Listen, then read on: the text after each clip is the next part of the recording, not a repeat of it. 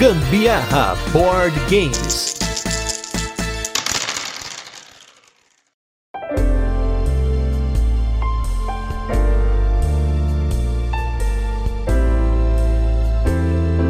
Jogo de destreza que exige aquela precisão, aquela firmeza na mão, é certeza que vai dar ruim para mim. Eu sou Gustavo Lopes. E eu sou a Carol Guzmão, que tem firmeza na mão. Esse é mais um episódio do Gambiarra Board Games. E no episódio de hoje... Eita, Eita começando bem. Eu ri da minha própria piada. Na escola as pessoas me chamavam de Carol Guspé. No episódio de hoje a gente vai falar sobre o jogo Beaver Creek.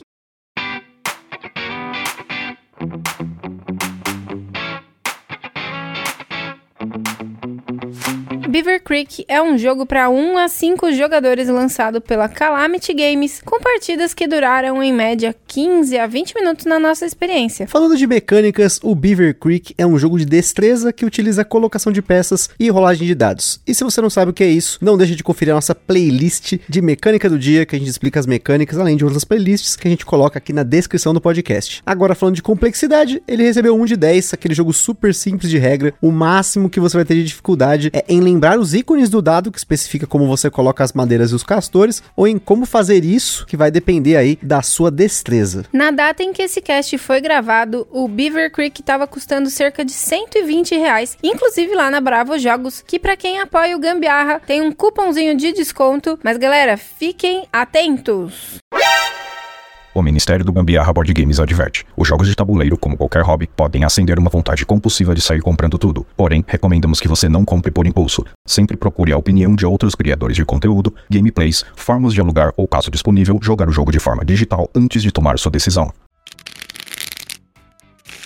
Os caçadores de Beaver Creek estão tentando construir uma barragem para proteger o seu território e se defender dos predadores. Porém, pegando pedaços de madeira e subindo do jeito que dá, nem sempre a construção fica muito segura e tudo pode desmoronar a qualquer momento. Isso no jogo é representado pelos jogadores colocando madeiras curtas e longas de cartonado junto com meeples de madeira de castores empilhando num tabuleiro que é o verso da caixa do jogo. No turno do jogador, ele rola dois dados, um que determina a quantidade de castores que ele vai pegar da reserva para usar, mais a quantidade de madeiras do seu estoque pessoal que ele vai precisar colocar, e o outro dado determina como ele vai fazer isso. O dado que define como você vai colocar pode dificultar bastante a simples tarefa de colocar madeiras e castores no tabuleiro, exigindo que você use a mão não dominante ou colocar tudo só usando os dedinhos mindinhos. A quantidade pode variar de castores e madeiras e você precisa trabalhar dentro dessa limitação tentando não derrubar nada. Se alguma coisa cair, o jogo é interrompido na hora e além de deixar tudo como está, cada outro jogador pode se livrar de uma madeira do seu estoque, pois uma das formas do jogo acabar, inclusive com a vitória de um jogador, é se alguém se livrar de todas as suas madeiras. Existem algumas regras para a colocação tanto das madeiras e dos castores e elas precisam ser consideradas junto com a regra do dado da vez. No geral, uma madeira sempre tem que ser apoiada em pelo menos um castor e cada castor que você coloca no turno tem que ser colocado em uma madeira diferente. A única coisa que pode dar, assim, vamos supor que caiu ali, uma madeira encostou na outra ali, vai ficar do jeito que tá, tá? Mas quando você vai colocar, tem que ter essa regrinha aí, você tem que seguir as regras, né? E aí, o jogo pode acabar de duas maneiras. Uma é quando quando um jogador fica sem madeiras, nesse caso ele ganha. Agora, se acabarem o estoque de castores, o jogador com menos madeira vence o jogo. E nesse jogo, caso tenha um empate, os jogadores dividem a vitória. E agora, já que você já sabe como que funciona o Beaver Creek, vamos para nossa vinheta e logo a gente volta para falar das curiosidades e da nossa experiência com o jogo. Este programa é um oferecimento dos nossos apoiadores do Catarse. Se você ainda não apoia o Gambiarra Board Games, não deixe de apoiar para contribuir com a produção deste podcast, participar na escolha dos temas e dos jogos, concorrer a sorteios de vouchers nas lojas parceiras, desconto para comprar seus jogos na Bravo Jogos e acesso a conteúdos exclusivos, como o podcast secreto do grupo do WhatsApp do Gambiarra. Além disso, o Gambiarra Board Games tem o apoio da Acessórios BG, os melhores acessórios para jogos de tabuleiro do Brasil. www.acessoriosbg.com.br Bravo Jogos, a sua loja de jogos de tabuleiro modernos. www.bravojogos.com.br. Utilize na sua compra o cupom Gambiarra na Bravo e apoie o Gambiarra sem gastar nenhum centavo adicional. Aroma de Madeira. Jogos clássicos, acessórios em madeira e serviços de personalização. Utilize o cupom Aroma de Gambiarra para ganhar um desconto em www.aromademadeira.com.br. E também os parceiros Board Game São Paulo, o maior evento mensal de jogos de tabuleiro no Brasil, todo último sábado do mês, na loja Omniverse, no bairro do Brooklyn, em São Paulo, capital.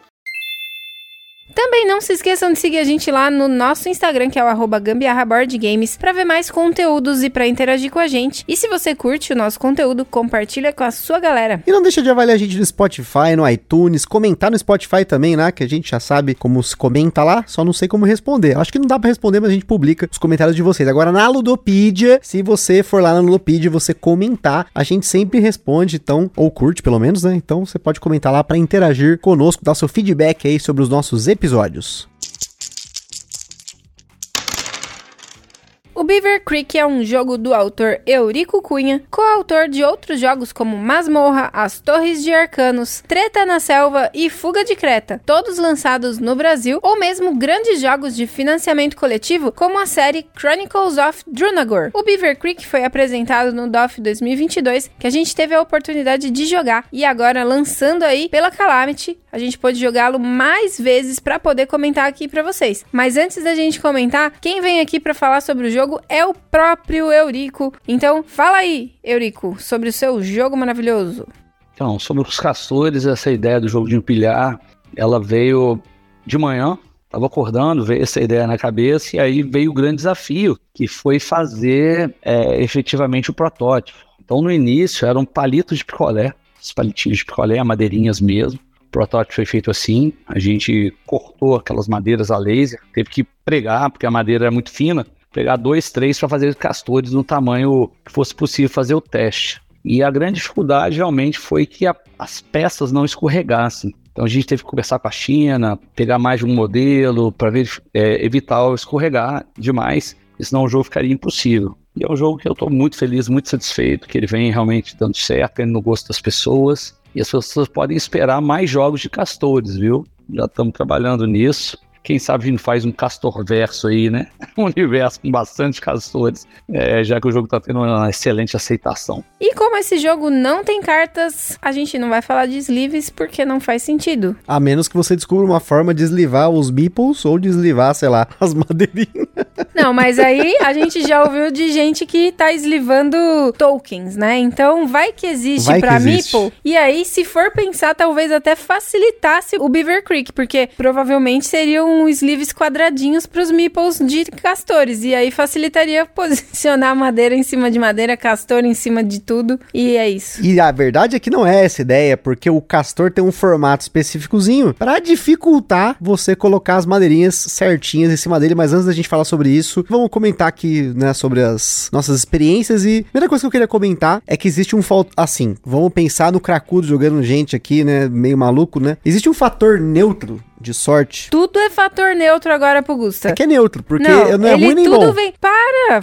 Assume sua opinião, criatura. É porque não é ruim nem bom. É uma coisa que eu quero comentar, que é a parte do, da sorte. Porque você tem o dado número 1, um, que tem três faces que te permitem colocar uma madeira, e tem três faces que permitem colocar duas madeiras. E nesse caso é o dobro, né, de um. Um dobro, dois é o dobro de um, né? Em 3 a 5 jogadores, você vai ter 10 madeiras. E aí, entre colocar uma ou duas faz bastante diferença. Diferente para dois jogadores, que você tem 18 madeiras no total. Talvez aqui o jogo conte com o fator caos, em especial do dado 2, que dificulta como você vai colocar. Aí um jogador vai lá e derruba, e é muito comum isso acontecer em todas as partidas. A gente teve derrubadas, acho que teve uma partida só que acho que a gente tirou foto, que teve uma derrubada, mas foi uma derrubada tão perfeita que ela encaixou a madeira no andar de baixo. Mas enfim. Só que aí já está pensando mais no equilíbrio, né? Do jogo, literalmente, né? Então as nossas últimas partidas, a gente teve esse equilíbrio, a gente já mais treinado no jogo, e aí o dado foi bem significativo para que a gente consiga conseguisse chegar no número de madeiras que a gente chegou no final, que foram dois empates nas últimas partidas que a gente teve aqui, pelo menos em dois jogadores.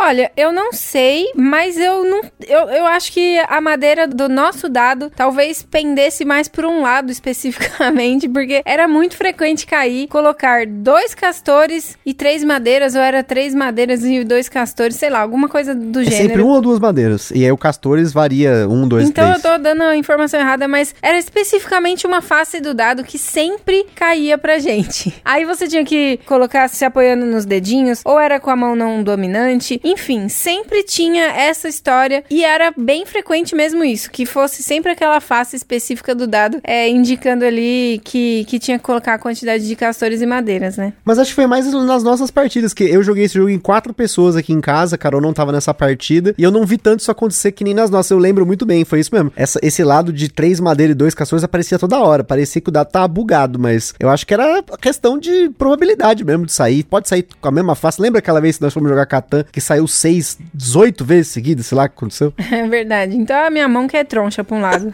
Vê, né? Mas enfim, gente. Outra coisa. Aqui, aí, Carol, falar de ponto positivo, negativo, neutro, eu vou falar do negativo. As regras de colocação é um ponto negativo para mim do manual, porque assim, apesar do jogo parecer simples, a gente fez praticamente uma listinha de dúvidas que a gente tirou direto com o Eurico e talvez valha aí depois para ele, a editora, fazer um frequent asked question, né? Uma atualização do manual que seja aí, porque talvez a gente aqui na hora de jogar tava num nível de detalhe que o manual não cobria, porque a gente para variar tá sempre pensando, tá, mas eu posso colocar um castor, uma madeira e um castor, só que no manual fala que eu não posso empilhar dois castores. A gente tentava colocar a madeira na parte de baixo, que tem algumas áreas iniciais. Será que eu posso colocar os castorzinhos aqui? Eu posso apoiar a madeira aqui? Então talvez o manual não cobrisse todas as exceções, ou talvez essas loucuragens que a gente tá tentando fazer, mas depois de ter esclarecido com o Eurico, fez sentido para mim o jogo, aí assim a gente começou a jogar com mais facilidade e tal, de conseguir colocar tudo bonitinho do jeito que o jogo entende, porque a gente pode entender de um jeito e aí jogar o jogo diferente, né? E a, não é essa ideia do review. A gente aqui no review tenta jogar o jogo certo, né? Normalmente a gente joga o jogo certo antes de começar a falar, tanto que jogos que a gente demorou mais para pegar a regra, a gente não falou aqui até realmente pegar a regra, jogar várias vezes. Então, para mim o, o manual é um ponto negativo, mas com a Carol não leu o manual, não vai ter muito diferença para ela, né? Pra mim não tem nenhuma diferença que eu não sou leitora de manual. Eu me divirto muito sempre, mesmo quando a gente ainda tava com dúvidas sobre algumas regras. Inclusive uma das regras era quando caía tudo, a gente costumava Fazer o tirar, quê, né? limpava todo o, o tabuleiro ali que não limpava o tabuleiro em si, mas tudo que caiu e que tipo pudesse estar atrapalhando, né? É, a gente tentava reposicionar, enfim. Porque fica bem bugado, né? Nossa, demais. Tem uns momentos que você fala, não é possível seguir daqui, né? Mas, gente, sempre eu me diverti. Eu achei muito legal. Os castores não parecem muito castores, mas de é os qualquer... guaxinim, né? A gente fala que é os guaxinim. Mas eu achei o jogo muito da hora. Desde o dia que a gente jogou lá no DOF, eu me diverti demais, inclusive lá. É, é um jogo que até a gente jogou na época, no, no DOF foi com o Rafael e com a Bianca junto também. E o Diego do BB também tava no meio. É,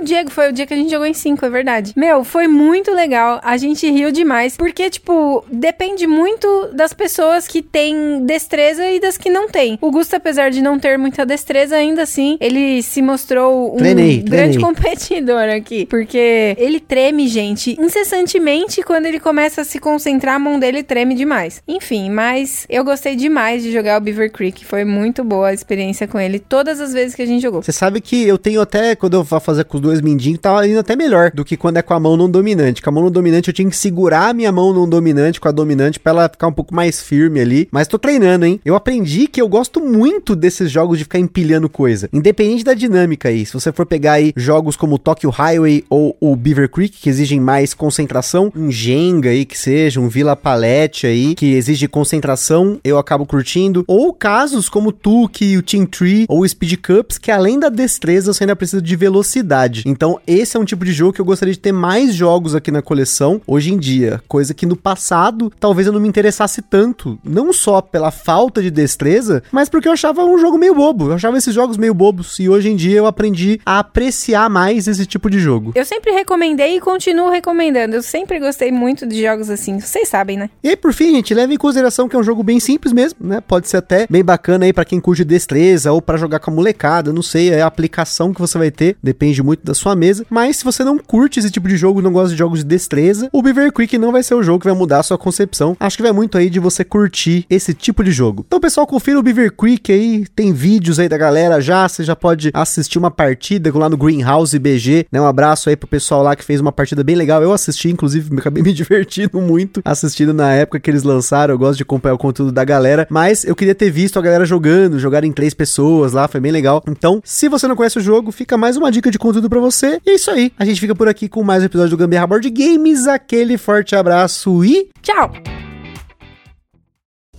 Está perdido com tantos episódios? Consulte na descrição o nosso índice completo de episódios e playlists.